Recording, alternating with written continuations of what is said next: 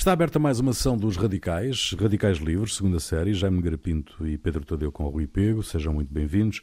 A tensão entre a Rússia e os Estados Unidos tem vindo a subir do tom, com a Ucrânia e a nova ameaça russa à integridade territorial e à soberania ucranianas no centro do furacão. As linhas vermelhas de Washington e Moscou são o retrato no essencial deste conflito cada vez mais visível. Biden avisa o Kremlin que sofrerá pesadas sanções se invadir a Ucrânia. Putin não aceita a proximidade da NATO e das fronteiras da União Europeia e exige um compromisso formal da Aliança Atlântica de que não admitirá a Ucrânia e a Geórgia na Organização Militar Ocidental. Percebem-se claramente as garantias de segurança definidas por Moscovo, mas exigir que a Ucrânia não seja admitida na NATO não é um excesso. Pergunto eu. Pergunta você. não sei se é um excesso, por acaso, não tenho nada a certeza que seja um excesso, porque, vamos ver, a Rússia, esta Rússia uh, atual, a Rússia tem, ao contrário dos Estados Unidos, uh, que nunca foram que nunca foram invadidos, digamos, foram invadidos uma vez em 1812 pelos ingleses e foram e foram outra vez atacados violentamente no princípio deste milénio pelo, pelos jihadistas, é? Mas tirando isto, uh, enfim, os Estados Unidos não têm um síndrome de, de invasão, não é? Não têm, não, não, não. Ao passo que a Rússia passou toda a sua história a ser invadida e nessas invasões a, a sofrer grandes destruições, foi invadida pelos mongóis, foi invadida pelos suecos, foi invadida pelos franceses, foi invadida pelos polacos, foi invadida, invadida e também invadiu, foi invadida pelos, pelos alemães, quer dizer, e, e portanto há um, há um sentimento uh, na Rússia de, enfim, de uma ideia de defesa e de segurança alargada. Ucrânia, Ucrânia também, digamos, Ucrânia, a história muito uma história em que a Ucrânia entra, quer dizer, uma história. A Ucrânia foi o Khrushchev, que, que, não era ucraniano, mas, mas era ali de uma zona próxima da fronteira com a Ucrânia, uh, tomou essa decisão, por exemplo, em relação à Crimeia, de entregar a Crimeia à, à Ucrânia. Os russos recuperaram a Crimeia, que historicamente é, é Rússia, quer dizer, vai, a gente vai ver o século XIX, o cerco de Sebastopol, a guerra da Crimeia, tudo isso está metido na história, eh, digamos, no património histórico russo. E, portanto, há aqui uma. Há aqui, digamos, uma. Eu, eu penso, e farto-me de repetir isso, mas acho que teria sido muito sábio, no final da Guerra Fria, a Ucrânia ter ficado como um Estado, como era a Finlândia durante a Guerra Fria, digamos, um Estado neutro, um Estado que não, não alinhava nem, nem para o lado da Rússia, nem para o lado da, eh, do Ocidente. E, e não se fez isso, portanto, a Ucrânia tem exatamente ali um problema, porque tem uma parte da população mais encostada exatamente ao leste, que é, que é a Rússia, que se sente próxima da Rússia, talvez um quarto da população, não é? Uns 11 milhões. E o resto não, quer dizer, e portanto teria sido de bom senso terem-se terem -se acautelado nessa altura. Não é? Eu não creio, eu não creio que o Putin vá fazer uma invasão, mas, mas penso que algumas das suas algumas das suas exigências securitárias fazem algum sentido dentro exatamente da mentalidade e da história e da história da Rússia. Portanto, uhum. tem que olhar para estas coisas com, com, com uma integração, não pode entrar em, em delírios é, demagógicos e, e digamos, e, e, portanto, e depois também tem que se ver tudo isto se não é uma grande conversa, porque não, não, mesmo essa conversa dos Estados Unidos que aplicará sanções, quer dizer, sanções que é uma multa, uma, uma aplica uma multa, não é? Dizer assim, pá, você faz não sei o quê, invade e tal, e eu aplico-lhe uma multa. É, é, é muito pouco convincente tudo isto. Além disso, eu acho que os Estados Unidos nisso também têm tido uma política de atirar a Rússia para os braços da China, que do ponto que é o contrário da, da política exatamente que noutros tempos o presidente Nixon e Kissinger fizeram, que foi exatamente separá-los, separá-los, e nessa altura o inimigo principal é evidente era a União Soviética, não era, não era, não era a China, e desta vez o inimigo principal é a China e eles estão com esta política tiram a Rússia para os braços da China. Hum. Pedro, como é que se lida? Como é que se lida com um país que entende que um outro país soberano faz parte da sua zona de influência? Eu não sei se essa interpretação é, é mais correta. Eu acho que o, que o Putin, o, a Rússia, eu acho que isto não é uma questão só, só, do Putin. Acho que a Rússia o que sente é que se tem à porta da, da, das suas fronteiras a NATO, e não é, questão, não, é, não é a Ucrânia especificamente o problema, é o território da Ucrânia ser ampliado, como foi prometido em 2008, uh, eh, embora sem execução prática uh, efetiva, uh, passa a ser um, um, território NATO, significa que passará a ter lá instalações militares, que aliás é preciso dizer que esta, esta acréscimo de movimentações militares na fronteira russa com a Ucrânia vem na sequência de movimentações militares da NATO no Mar Báltico e no Mar Negro e de uma suspeita não, não desmentida da montagem, do início da montagem de uma base militar inglesa na, na, na própria Ucrânia.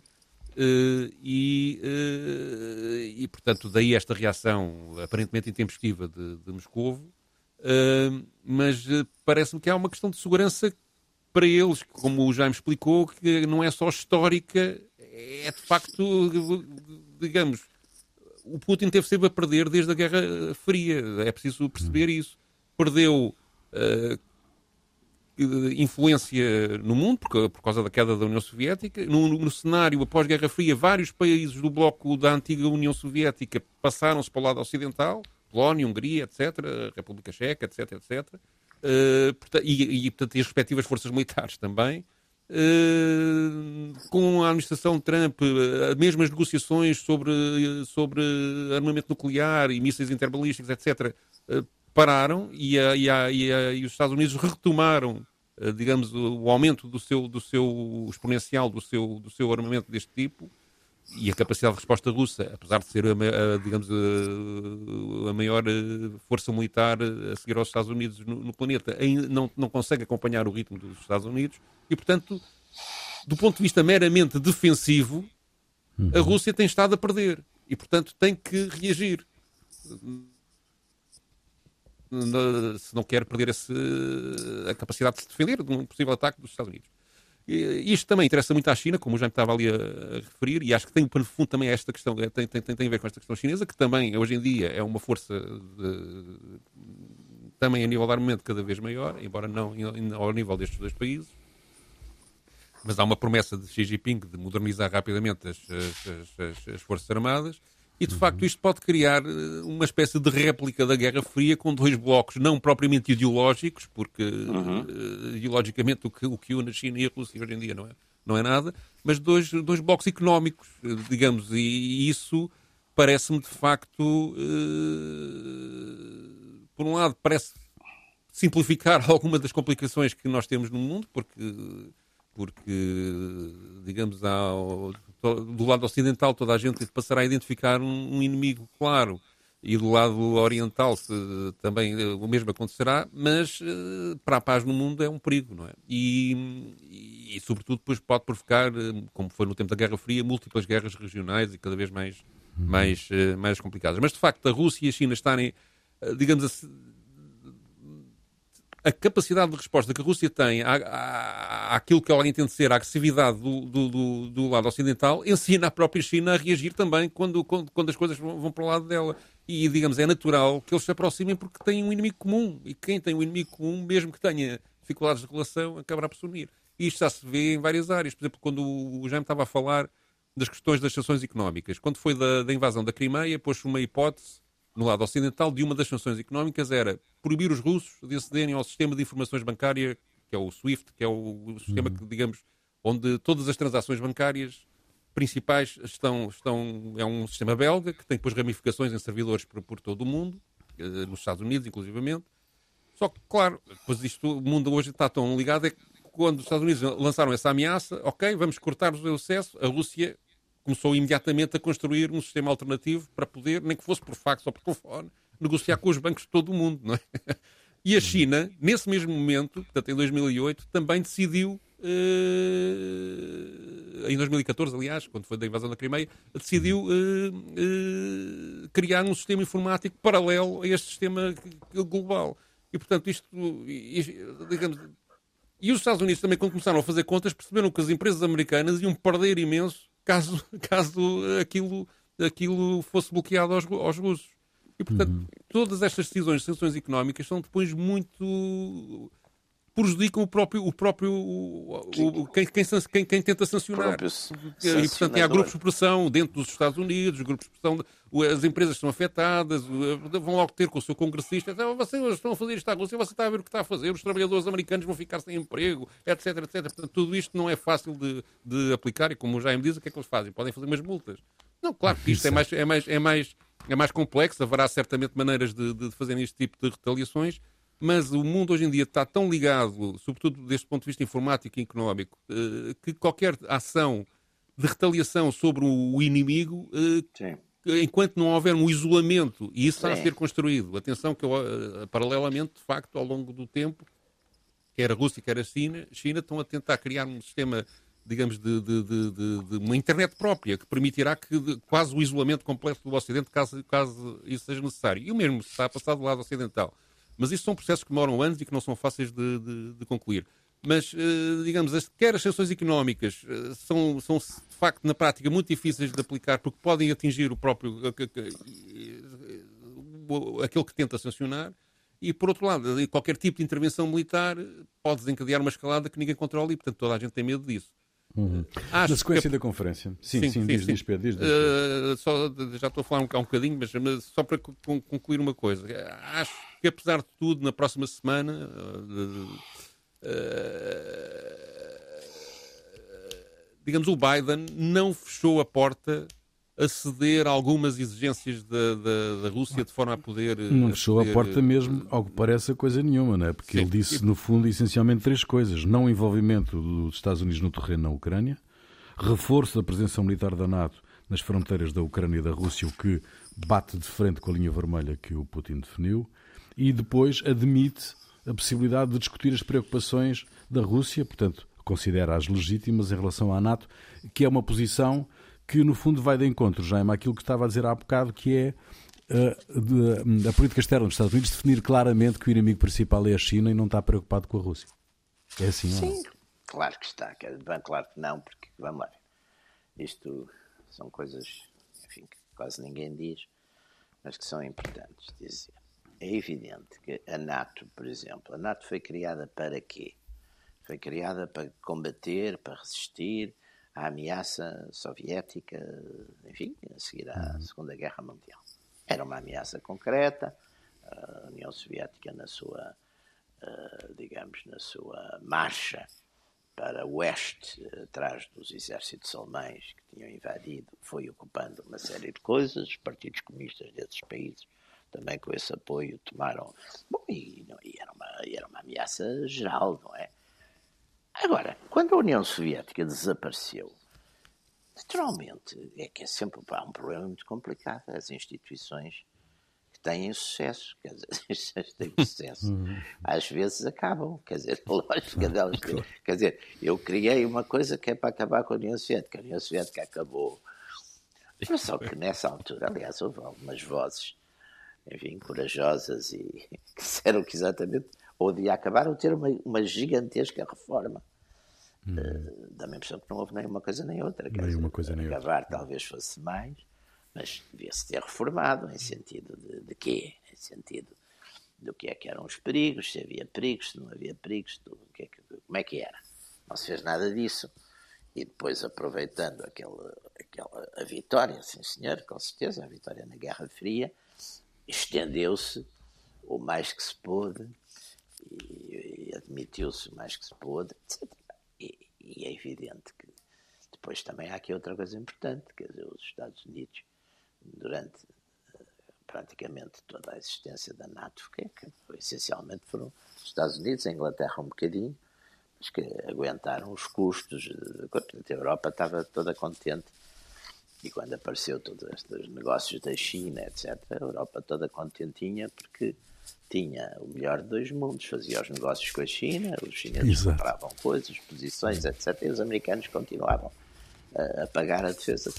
Agora, o Trump, nesse aspecto, e bem, disse: não, vocês querem, pelo menos pagam, comecem a gastar os tais 2% do, do, do produto com, com, em defesa, porque a gente está, quer dizer, vocês têm aqui umas coisas fantásticas, umas prosperidades extraordinárias, uns estados sociais fabulosos, porque a gente vos paga a defesa.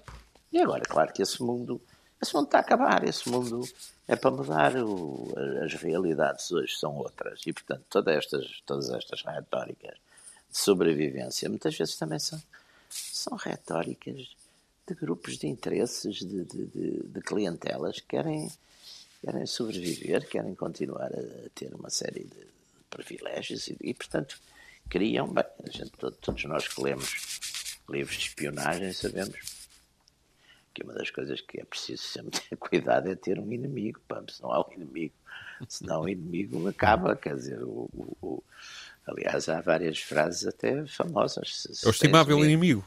Se tens um inimigo conhecido e coisas, mantém-no, pá. Que é coisa, deixa estar, não destruas. Porque, aliás, a, a, Guerra Fria, nesse aspecto, até foi uma lição, porque, de facto, nunca houve nenhuma, nenhum combate direto entre a Euroamérica e, e o leste. Tudo aquilo estava super armado, super não sei o quê eu lembro-me perfeitamente dos exageros extraordinários que, que muitas vezes os serviços de inteligência ocidentais atiravam sobre o, o, o poder soviético, o poder do armamento soviético, quando havia pessoas nas mesmas instituições que diziam, enfim, discretamente, mas diziam, pá, aquilo é o é a Costa do Marfim com mísseis, quando era, de facto, foi um, quando caiu, viu-se, afinal, tudo. Ora bem, eh, hoje em dia, de facto, o que é que é a Rússia? A Rússia é uma potência importante, tem uma grande tradição histórica e quer ser respeitada por essa tradição histórica. É um Estado hoje, essencialmente, politicamente, tem, claro que tem o Putin, tem, tem laivos, e não é só laivos, tem, tem características uh, autoritárias, mas eu também não sei se a Rússia com aquela extensão, com as suas enfim, variantes, até, digamos, em termos de população, com uma extensão de, de, de 15 milhões de quilómetros quadrados, com, com, com, enfim, toda uma complexidade de vários aspectos, se, se, não, se, não, se a tradição não é essa, faz sentido. E depois, depois Putin é extraordinariamente conservador, quer dizer, em termos em termos de religião, em termos de família, quer dizer... E também é um homem prudente, ou seja... A Constituição é... russa, a Constituição russa é a única, pá, nesta Europa dita cristã e ocidental, eu penso que a Constituição russa, não sei, a Polónia é capaz de também ser, mas a Constituição russa será a única que tem, por, por imposição de Putin na revisão constitucional 2020, talvez, não sei, não tenho a certeza se foi 2020, se foi 2021, se foi 2019, tem o nome de Deus na Constituição tem uma definição do casamento como, uma, como entre um homem e uma mulher, quer dizer, tem coisas que aqui, se fosse aqui, olha, então se fosse aqui no nosso país, começava tudo aos berros já. A gente aqui no nosso país até tem um político, não é, que disse agora que era uh, que era católico, mas não era crente. Quer dizer, também é uma coisa Pois foi, pois uma, foi. uma cultura religiosa impressionante. Quer dizer, eu acho que ele queria dizer que não era praticante. Pois, mas pois isso, foi. Mas foi, deve ter enganado. Quer dizer, Sim. tem uma pessoa respeitável, mas quer dizer, isto, por amor de Deus, estamos, estamos, eh, a gente não, não, também não tem a noção das coisas já. o por amor de Deus foi bem a propósito dessa questão católica. eu digo sempre, eu tenho essas locuções, se Deus quiser, por amor de Deus. Também, também sou uso e sou ateu. Mas... Sou antigo, pá. Uso e acredito, quer dizer, uso e acredito, não, não é só Bom, Pedro, formas. Uh Tu trazes para esta emissão um excerto, uma palestra uh, dada uh, em dezembro uh, pelo Conselheiro Nacional de Segurança do Sim, Presidente 17, Biden. 17 de dezembro, um senhor chamado Jack, Jake Sullivan que é Conselho Nacional de Segurança do Presidente Joe Biden e que fez um balanço para uma audiência selecionada, mas que foi transmitida por vídeo, de, de, dos 11 meses de política externa da presidência americana ele realça a recuperação de relações com, com, com, países aliados, nomeadamente com a União Europeia em relação à, em relação à situação que existia antes com, com o presidente Donald Trump. Uh, e depois, na parte que eu escolhi, uh, destaca, uh, digamos, como ele conseguiu, ou como, como ele, como a administração norte-americana, eh, conseguiu alguns sucessos eh, na, na, no confronto com a Rússia e com a China, precisamente por conseguir uh, uma melhoria de relações com a União Europeia. É isso que eu proponho que a gente ouça. Vamos ouvir então. Today, Europe and the United States are fundamentally aligned on the biggest challenges we face. You look at what the European Union just came out and said uh, today with respect to the threat posed by Russia to Ukraine. Hoje em dia, a Europa e os Estados Unidos estão, no fundamental, alinhados face aos maiores desafios que enfrentam. Olhamos para o que a União Europeia acabou de divulgar no que diz respeito à ameaça que a Rússia representa para a Ucrânia. Olhamos para a União Europeia e para a History, França, Alemanha e Reino Unido, sentados com os Estados Unidos em Viena sobre o plano de ação conjunto global acerca do programa nuclear iraniano e há um crescente alinhamento sobre o desafio colocado pela China. E estamos na mesma página quando se trata de tecnologia comercial e clima a um grau crescente de formas que estão realmente a produzir resultados. Isto é importante porque muito do que pensamos como sendo poder será medido no século XXI pela forma como ele é exercido em termos económicos, de acordo com o comércio e a tecnologia. E o nosso foco nestes passados 11 meses foi a de unir democracias e economias de mercado do mundo para estabelecer as regras dos avanços nestas áreas. De modo que, desde um acordo global na redução de emissões de metano ao compromisso com um imposto mínimo global, passando pelo lançamento do Conselho de Tecnologia e Comércio, este é um trabalho em progresso, mas com progressos significativos à nossa volta. Há um ano, a União Europeia estava a finalizar um acordo de investimento abrangente com a China e reticente em falar alto sobre as perigosas violações económicas e direitos humanos chineses. Hoje, o acordo está congelado e as nações reuniram no G7 mais produtivo de que há memória para condenar o trabalho forçado em Xinjiang. Há um ano atrás, Estados Unidos da América e União Europeia estavam a impor novas tarifas prejudiciais uns aos outros. Hoje resolvemos disputas comerciais significativas sobre aviões, sobre aço e alumínio e fizemos de uma forma que protege os nossos trabalhadores e que também enfrenta os desafios económicos não comerciais que a China coloca. Há um ano atrás, estávamos isolados dos nossos parceiros mais próximos sobre como lidar com a ameaça nuclear do Irão. Hoje estamos lado a lado. E tal como referi anteriormente, na Rússia, falando a uma só voz sobre as graves consequências que a Rússia enfrentará se invadir ainda mais a Ucrânia e no caminho diplomático que procuramos em conjunto com os nossos aliados para salvaguardar a estabilidade e a segurança na Europa. Just as we do, as I mentioned before, on Russia, speaking with one voice on both the severe consequences that Russia will face if it further invades Ukraine and on the diplomatic path forward we seek in concert with our allies to safeguard stability and security in Europe. Uhum. Este, este alinhamento, do vosso ponto de vista, é, é real, é, é, claro, é genuíno. Uh, a União Europeia tem demonstrado firmeza neste braço de ferro com Moscou, um, na, na senda daquilo que tem sido a posição norte-americana? Acho que a União Europeia tem, tem, tem contradições nesta questão, mas, de facto, nos últimos tempos tem estado a tentar apoiar a Ucrânia e, sobretudo, a tentar não perder também o barco deste, deste, deste conflito. Porque, digamos, se, os Estados Unidos e a Rússia resolvem tudo sozinhos, a União Europeia fica numa posição completamente Uh, digamos, desprestigiada e não só, e, não? e, e descredibilizada, e portanto e tem, que, tem que ser um, um, parceiro ativo. E também não me parece que os Estados Unidos digamos, eh, se por um lado tem uma estratégia de confrontação com a Rússia, para eles é mais prioritário ter uma relação cada vez mais forte com a União Europeia, até porque a tendência será, precisamente destas questões que têm a ver com a China e, e, e o confronto com a China, uh, tentar fazer com que a União Europeia, como, como diz aqui o Jake Sullivan, tentar diminuir ao máximo a dependência das economias europeias das relações com a China e com a própria Rússia. Não é? E, portanto, é do interesse americano envolver a União Europeia nisto e é interesse da União Europeia não ficar fora disto. Agora, há contradições. E há depois outra questão, que é a Inglaterra, que está fora da União Europeia. Que a também, questão da a Alemanha, que. Que também, a Alemanha, não é? Do gasodito. E depois há a questão. Uma das armas possíveis que, que Putin pode usar é, de facto, o fornecimento de energia à Alemanha Sim. e é uma boa parte da Europa, não é? Sim. E isso é uma coisa que certamente preocupará a União Europeia e levará a que questões como a entrada da, da, da NATO na Ucrânia não tenham um apoio da União Europeia eh, desde quase a primeira hora. Houve uma primeira reação nesse sentido, mas depois, de facto, uma série de países da União Europeia tentaram travar isso. É? E, na prática, isso não aconteceu. Sim, e aí, e aí há uma divisão que é muito interessante, porque é uma divisão, por um lado, ideológica, mas por outro lado também geopolítica da União Europeia, e que é, de certo modo, até é contraditória. A União Europeia, os países, sobretudo os chamados países da antiga esfera de leste, da antiga esfera soviética, a Hungria, a Polónia, os Bálticos, etc. Os, mesmo, mesmo aqueles, a República Checa, tudo, tudo isso, mesmo a própria Áustria, que está ali, teve assim exatamente naquela terra de ninguém.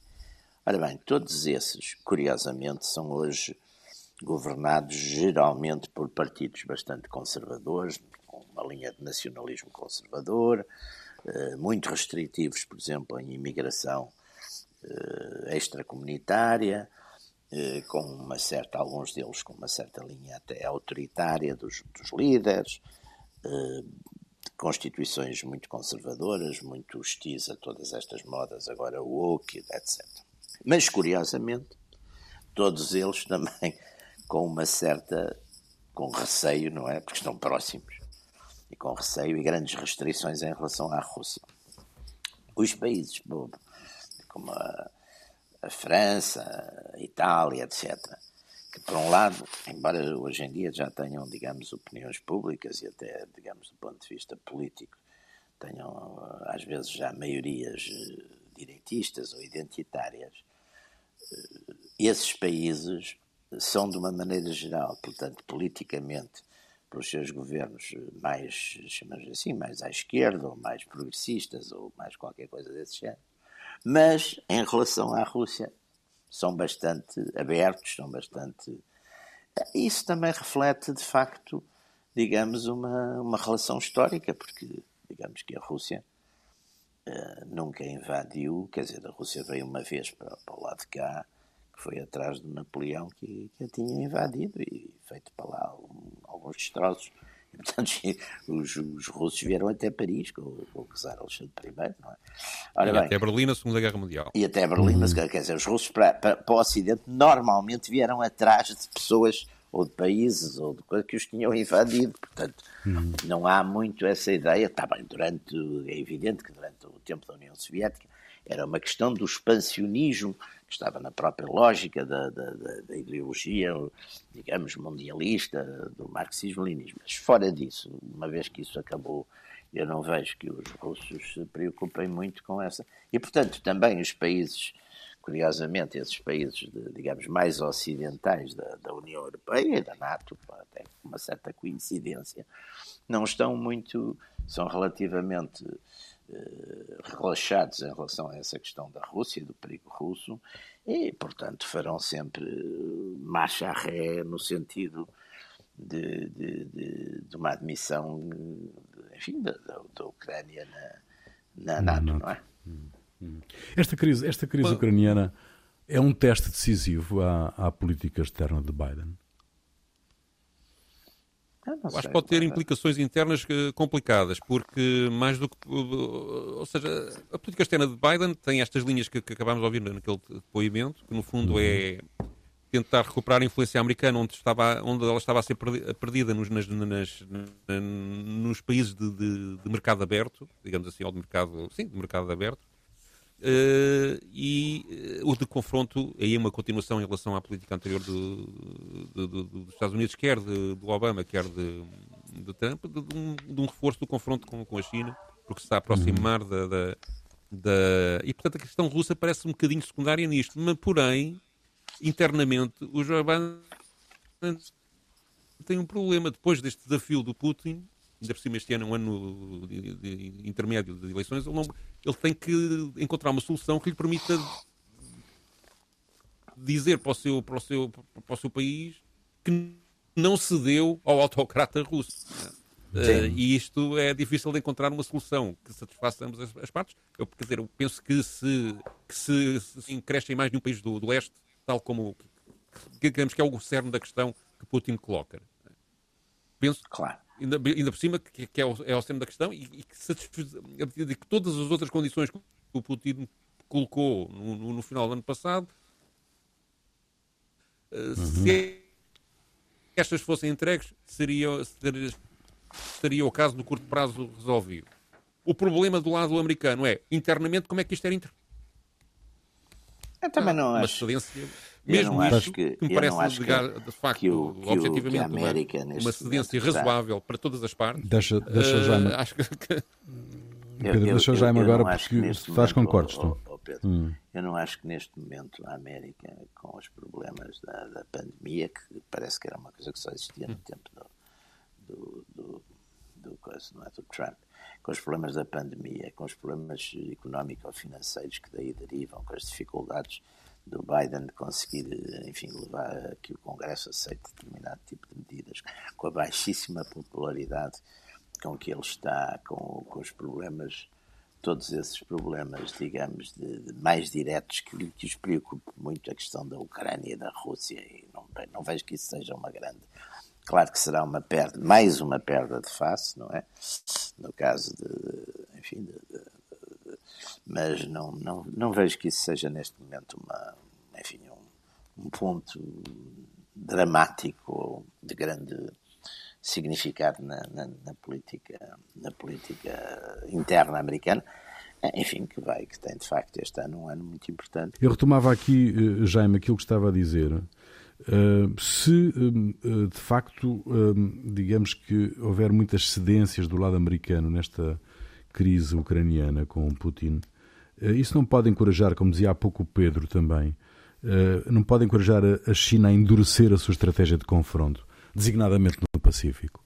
A China, vamos lá ver, a China, a China pode ter uma tentação, mas eu acho que até é independente disto, quer dizer, a China pode ter uma tentação de fazer um teste ali na, na zona de Taiwan, não digo uhum. diretamente com Taiwan, mas com aquelas ilhas de, adjacentes de Quemoy, de Matsu, e pode ver aí, enfim, qual é a vontade americana. Mas aí já será mais complicado, porque aí uh, esse, esse ponto já foi mais incorporado, quer pelos democratas, quer pelos republicanos, ou seja, a política nos últimos, ainda já, ainda no tempo da administração Trump, e continuou, quer dizer, tem havido, em relação à China, tem havido uma política, de certo modo, eh, suprapartidária ou bipartidária, não é? Quer dizer, houve, por exemplo, no, fornecimento de armas a, a, a Taiwan, e, enfim, de uma maneira geral, aí tem havido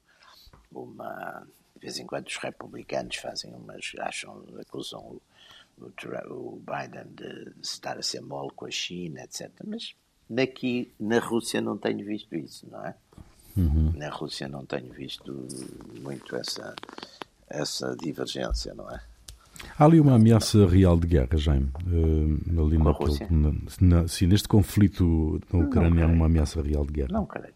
Há ali, há ali, claro que há um conflito de baixa intensidade ali no, naquela zona do lado do Donbass e do, uhum. do, do, do, leste da Ucrânia. Ali há um conflito ali de baixa intensidade. Uh, enfim, que não se fala muito, mas...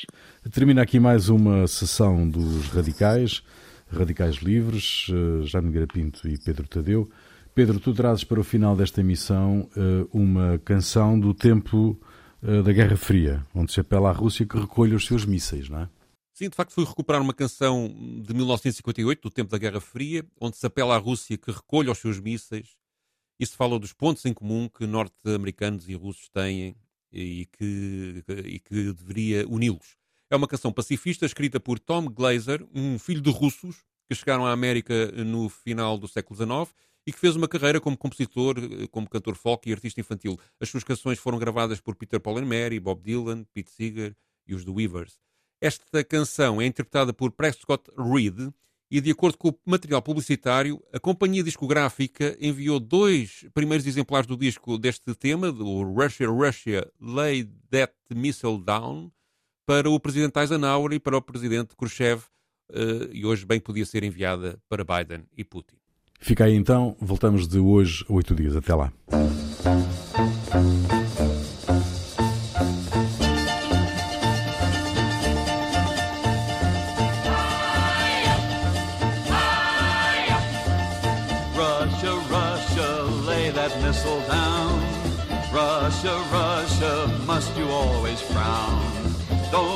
Tough now, that's enough now. Russia, Russia, lay that missile down. Russia, Russia, love that samovar. And your blintzes, borscht and caviar. And your music, and your dancing. Russia, Russia, lay that missile down. We'll compete with you in any sport. Be glad to meet to our movies or a ball game and listen to Van Cliburn when he plays Tchaikovsky. Russia, Russia, lay that missile down. Come and visit us in our hometown. Have some weenies,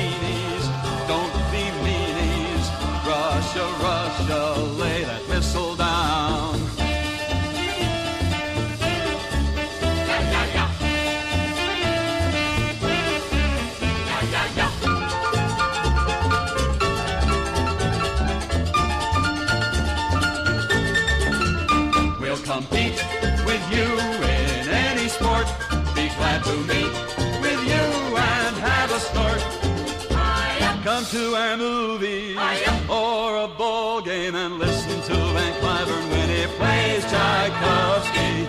Russia, Russia, lay that missile down. Come and visit us in our hometown. Have some weenies, don't